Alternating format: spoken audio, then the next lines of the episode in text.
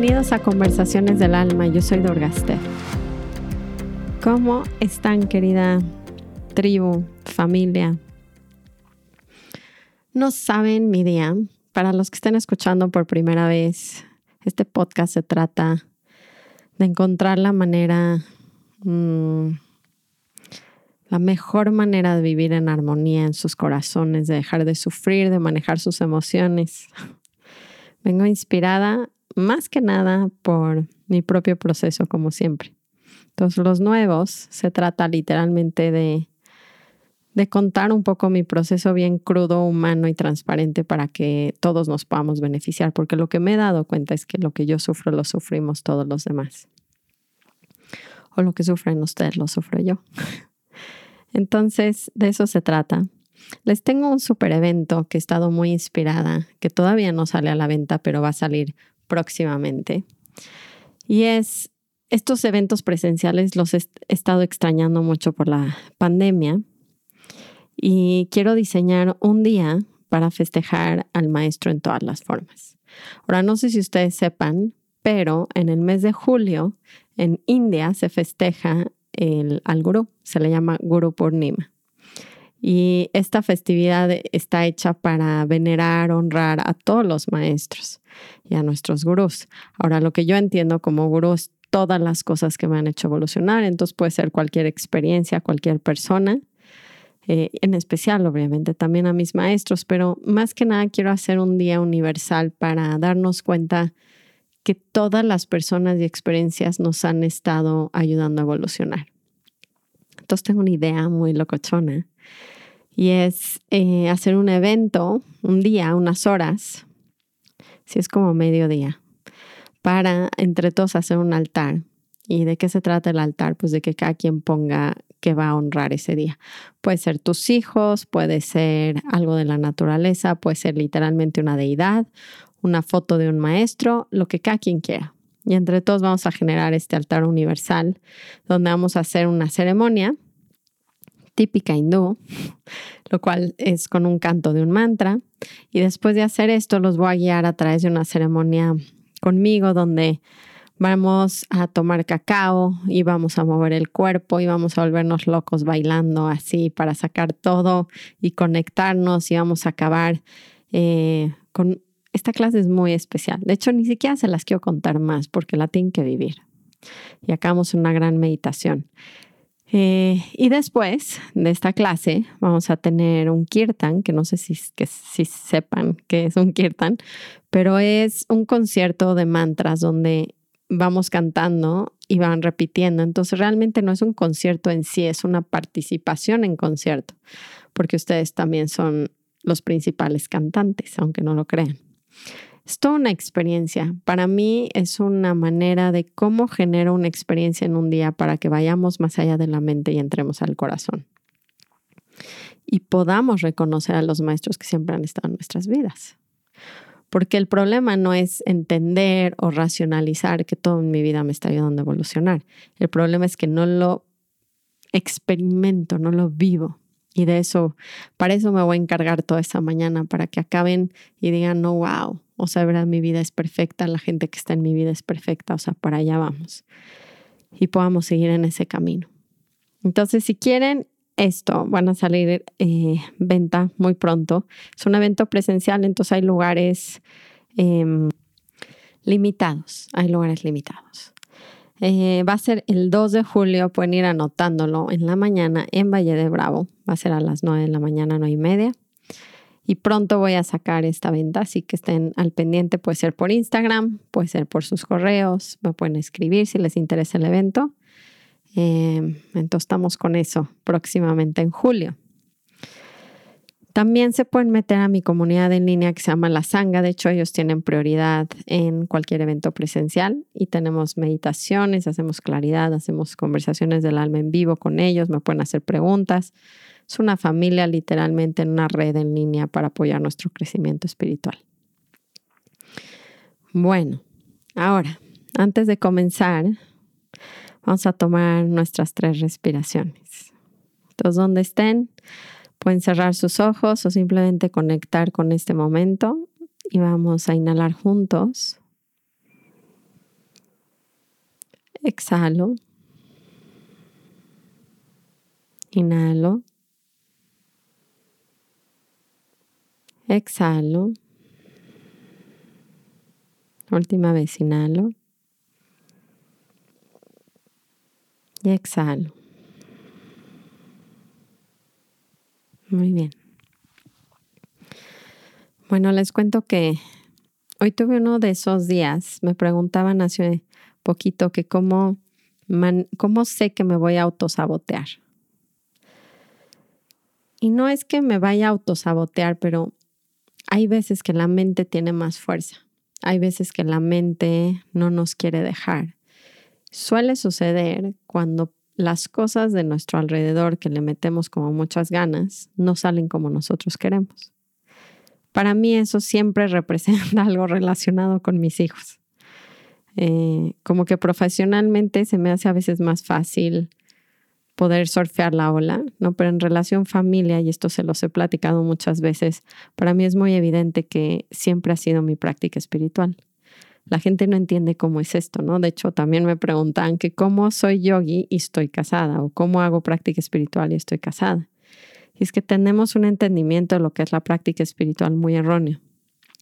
La gente cree que es hacer yoga o meterte en silencio o estar cantando todo el tiempo mantras, ¿no? cuando realmente la práctica espiritual es un estado interno que sucede mientras hagamos lo que sea externamente. O sea, no realmente es una acción externa, sino es un estado interno a cualquier, a, cualquier actividad externa, porque siempre estamos haciendo algo.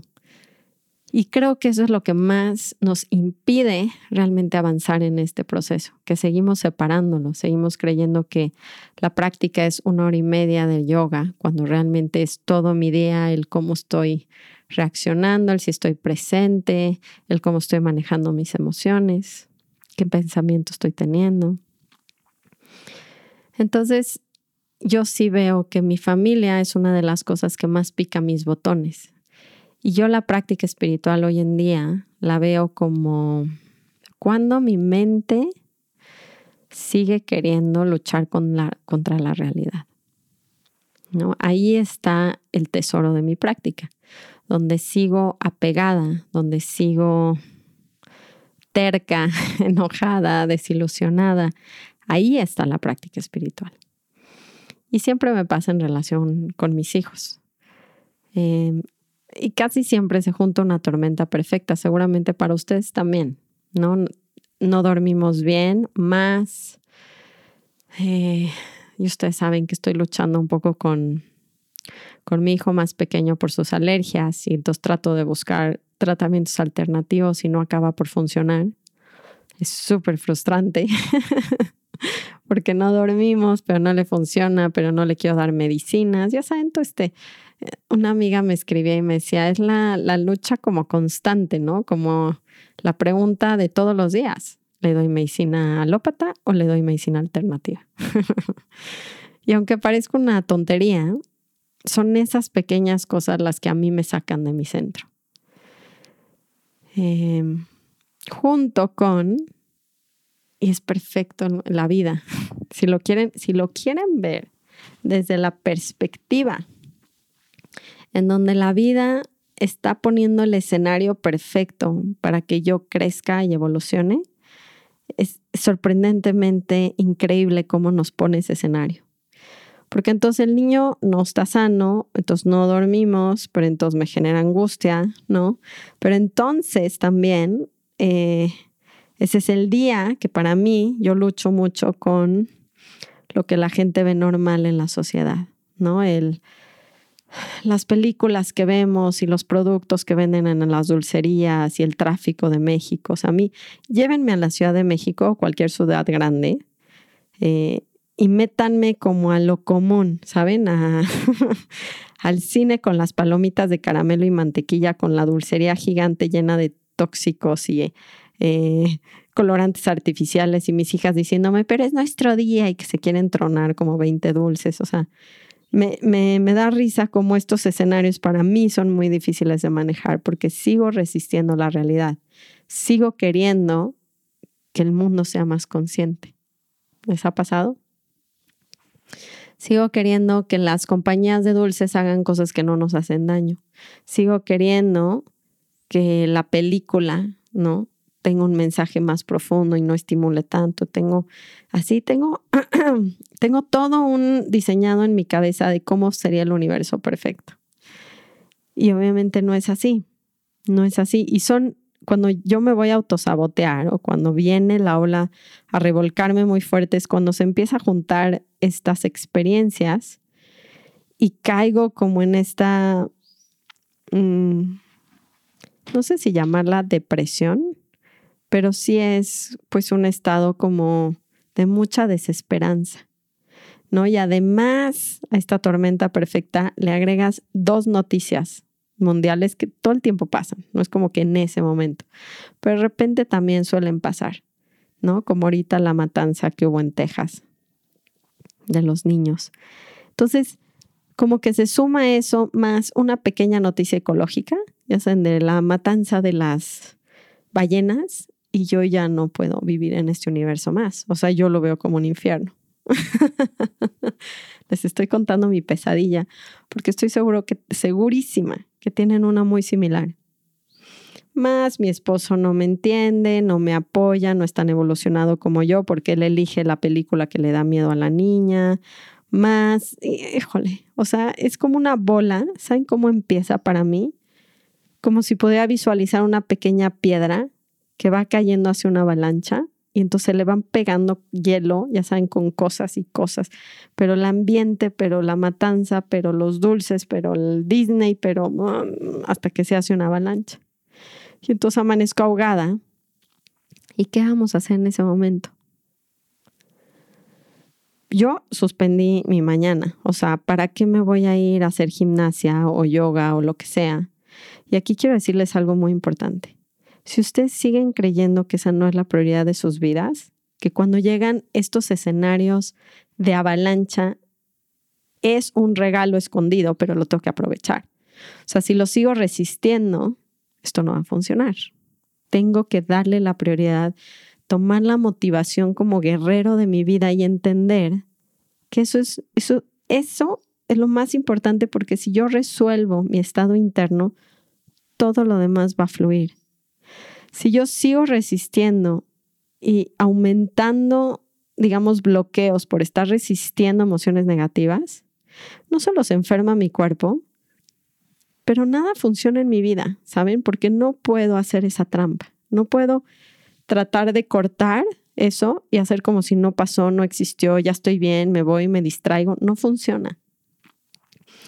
Y saben algo, también este podcast es para inspirarlos porque a veces creen que es como, Durga, hace diario claridad, hago esta técnica de cuestionar los pensamientos, que lo más chistoso es que ni siquiera es como que lo hago, no, lo hago una vez al día. O sea, lo increíble es que me ahogo tanto en mi burbuja, hay días, semanas, que lo tengo que hacer dos o tres veces en el día. O sea, ni siquiera es, lo que quiero que entiendan es que mi tirada no es nada más ser buenos yogis y decirles mediten por su estilo de vida, es que se den cuenta que nos estamos ahogando y el agua nos está llegando a, la nariz. Entonces, ¿qué importa? ¿Saben? ¿Qué importa mi estado físico? No estoy diciendo que no estoy sana y que como bien y que me apoya. Pero en estos revolcones donde se viene la avalancha, tenemos que recordar que esta es la prioridad de nuestras vidas y para eso hacemos la práctica diaria. No hay ninguna otra razón. ¿Saben? Para hacerla, más que para cuando llegue la avalancha. Llega la avalancha y tengo en mí herramientas que me permiten salir adelante y además trascender estos como periodos para hacerme más fuerte, más consciente, más amoroso. Entonces, mi objetivo del podcast es qué hacen en esa avalancha, en ese día.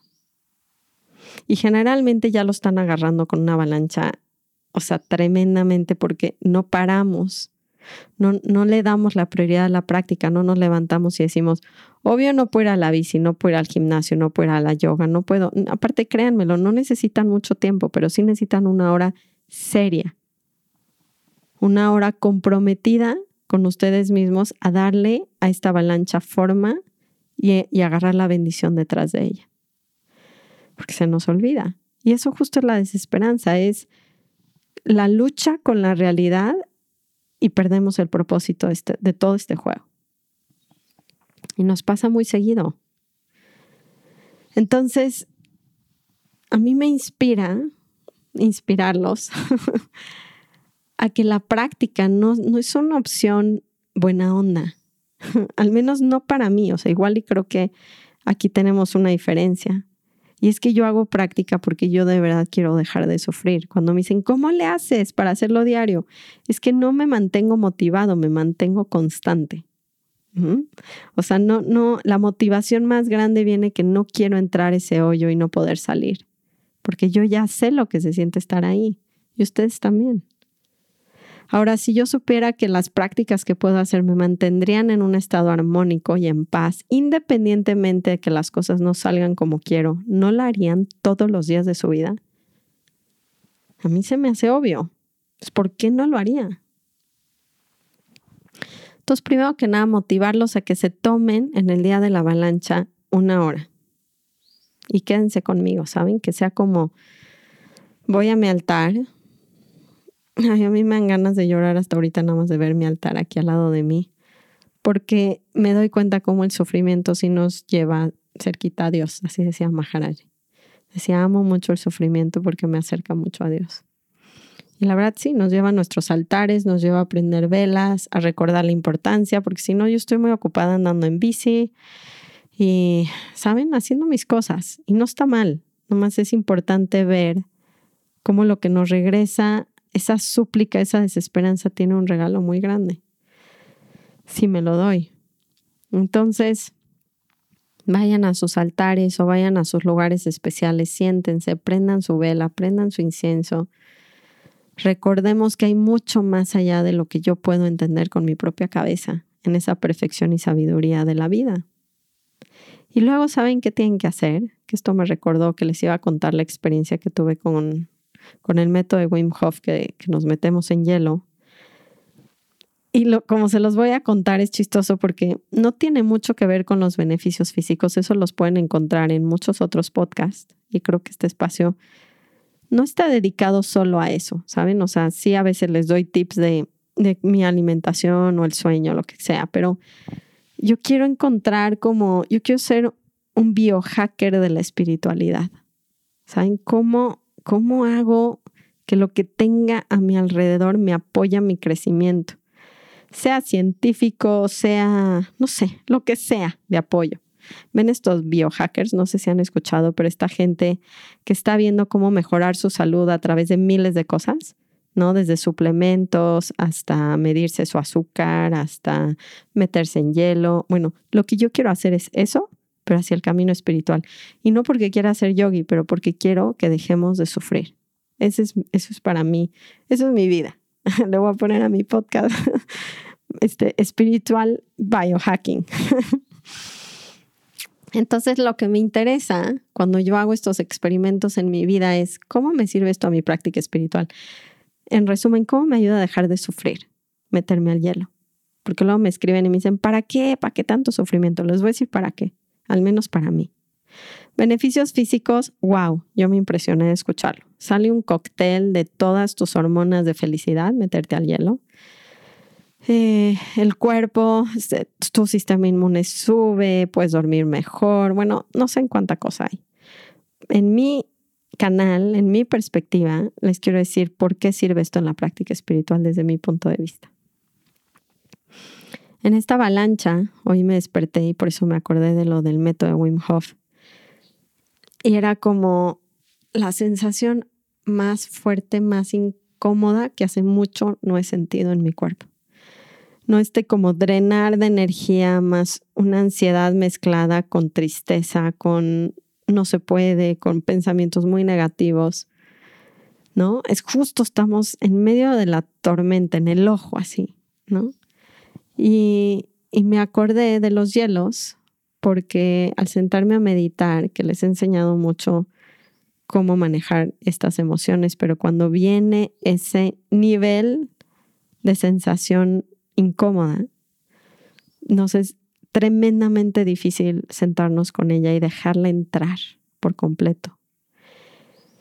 Y es que esto que les voy a decir es de lo más importante que les tengo en el podcast de hoy. Si se dan cuenta, detrás de la incomodidad hay mucha liberación. Pero no sé si vean como no estamos dispuestos o no hemos estado dispuestos a dejar entrar por completo la incomodidad a nosotros.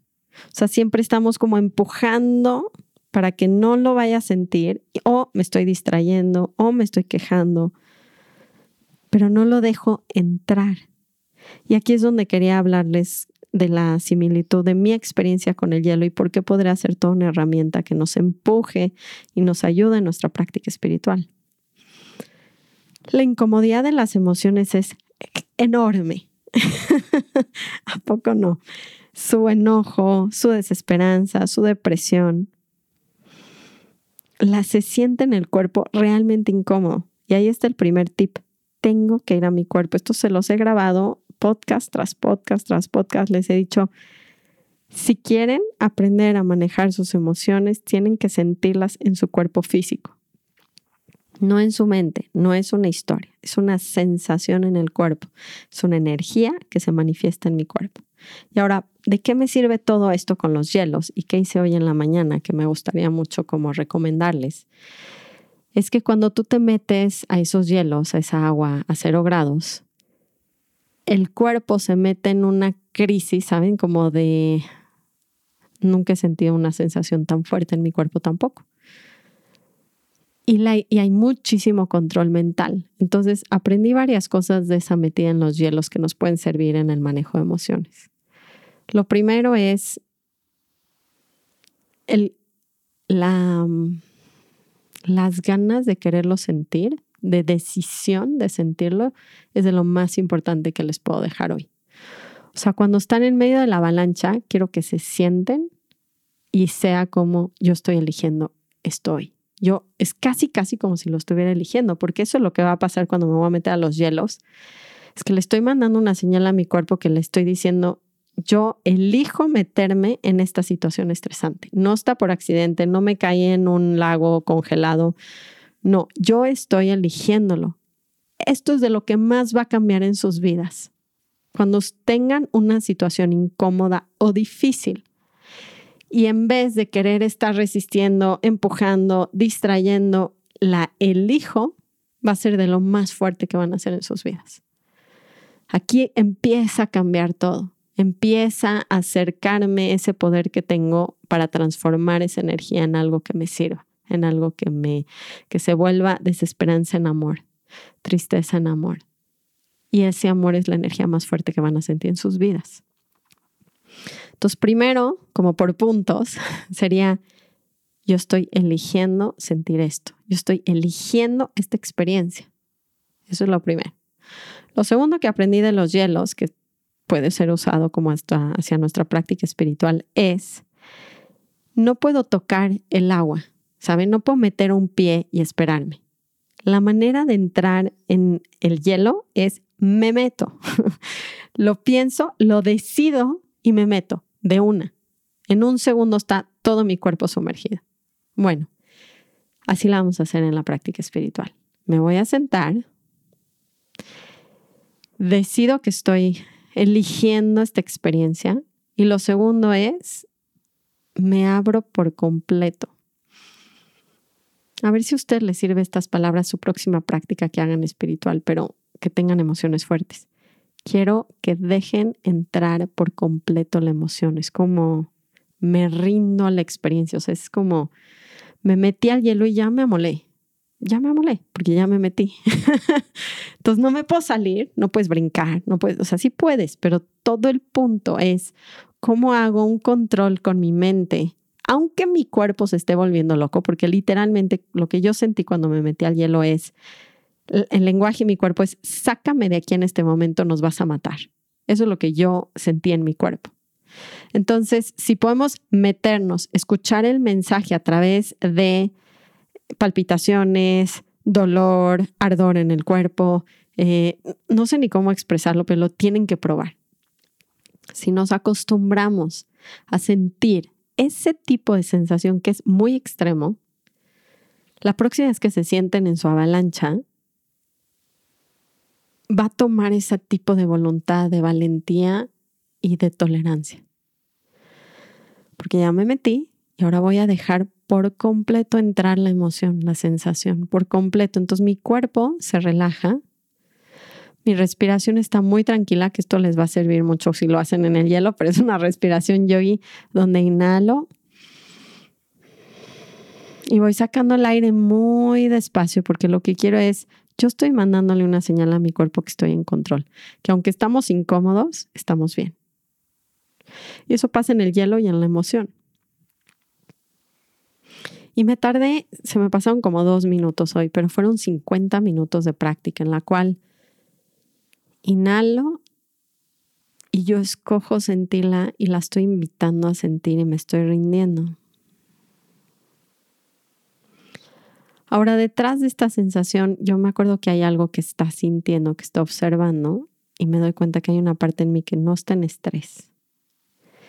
Y eso me da muchísima calma, tanto en el hielo como en las emociones. Y bueno, hoy yo me fui hasta describir como la, la sensación en mi cuerpo tenía una imagen, ¿saben? Y eso a mí me ayuda mucho. De qué color es, este, qué textura tiene, qué temperatura. Hasta me hizo llorar ver la imagen, o sea, me provocó más sensación. Y luego todavía quiero, ¿saben qué hago? Quiero todavía intensificar la sensación, la estoy llamando, le estoy diciendo, crece. Y es que quiero que entres profundo en mí. Así, entra completamente. No hay ni una barrera, ni una resistencia, ni un límite. ¿Y saben qué hay detrás de eso? Completa paz. Detrás de la desesperanza, el enojo, hay pura paz. Ahora les voy a decir un tip que a mí sí me sirve mucho. Además de visualizar la sensación física y ponerle una imagen, para mí era hoy como una cucaracha en mi corazón que con sus patitas se conectaba hacia todas mis venas y las llenaba como de una toxicidad negra. Imagínense todo lo que mi cabeza puede ver. pero era perfecta esa imagen, ¿saben? Para lo que estaba sintiendo. Y luego le pregunto, ¿qué necesita? ¿Qué necesita esa parte en mí? ¿Qué necesita mi ayuda? ¿Y saben qué me contestó? Atención. Y esa atención, esa que se siente escuchado, visto, creo que era algo que necesitaba mucho hacer para mí hoy. El cómo puedo atender esas partes en mí que no son las que más me gustan, que no son las más placenteras, pero que si les llego a dar ese amor, entendimiento y presencia, se vuelven mis mejores enemigos. Y me recordó mucho como, cambió la imagen ¿no? de esa cucaracha a ser como un líquido dorado que fluía mucho en mi cuerpo y llevarlo a cada célula.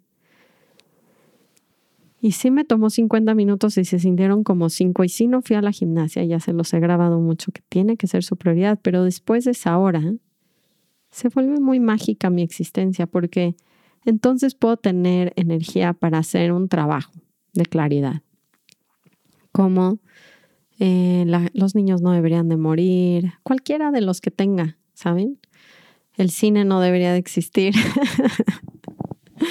Van a decir, la vieja está loca.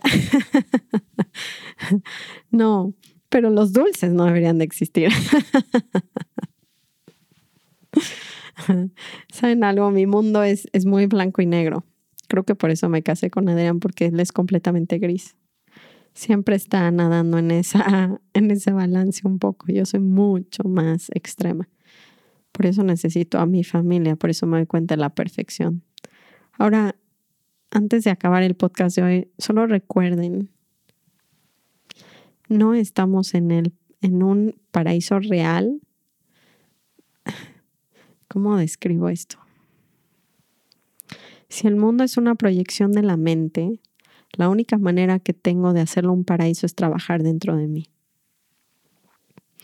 Todo lo demás que haga, el quejarme, el luchar, el no tiene no tiene mucha importancia. No puedo cambiar afuera lo que no está cambiado adentro. La guerra no puede enseñar paz y esa guerra incluye la violencia hacia mí misma, mi negación, todo lo que pase dentro de mí, no puedo dejarlo de ver afuera. Entonces, cuando quieran solucionar sus vidas afuera, se tienen que acordar de esto, porque mientras mi estado interno esté en guerra, me esté negando, esté luchando, me esté evadiendo, no va a poder cambiar lo, de afuera. Y creo que para mí eso es un, otra vez un recordatorio de, es que el mundo no debería, y de repente me acuerdo la guerra que vivo yo internamente el cómo yo contamino con mis pensamientos. El, cualquier cosa que quieran ver es como, wow, está viniendo dentro de mí. Y si puedo cuestionar cada uno de esos pensamientos y empezar a cambiar esos patrones de violencia, de mentira, de evasión, pues va, a empezarse a ver el exterior muy diferente. Porque sí tengo esta sensación que el mundo es muy hermoso y amoroso pero la mente no nos los deja ver así. Y la imagen la estoy proyectando de dentro de mí. Entonces, mientras, quédense con esta imagen. Si cómo funciona es que yo tengo un proyector y está hacia una pared. Cuando ustedes quieren cambiarlo de afuera, quejándose de los políticos, de las matanzas, de los tóxicos en los dulces, lo que, lo, toda mi historia que traía en la mañana, y quiero cambiar, es como si estoy cambiando continuamente la pared que tengo enfrente y la sigo pintando de colores y le pongo texturas, pero acaba siendo la misma historia porque viene dentro del proyector hacia afuera, no está en la pared. Y espero que eso les ayude para motivarlos así a acercarse a estas experiencias y darse cuenta que si las dejan entrar, ¿saben? Si dejan de resistir sus emociones y las aprenden a tolerar, van a encontrar esa libertad que están buscando y van a empezar a poder trabajar en esos deberías para darles la vuelta y encontrar muchísima paz. Entonces, literalmente esto no es una tarjeta, pero el cambio tiene que empezar dentro de mí. Y para eso está el podcast. y para eso está mi vida. O sea, lo único que sé es que pienso, así como se dedica, yo veo a la gente que se dedica y dedica y dedica a hacer, no sé, encuentran la mejor manera de bajar tiempo corriendo y surfeando y no sé, yo de verdad quiero encontrar la mejor manera para que dejemos de sufrir. Y esta es una de ellas. Entonces las dejo como regalo este lunes para su peor día, su día de avalancha, su, su ola que los revuelca. Los quiero mucho, los abrazo.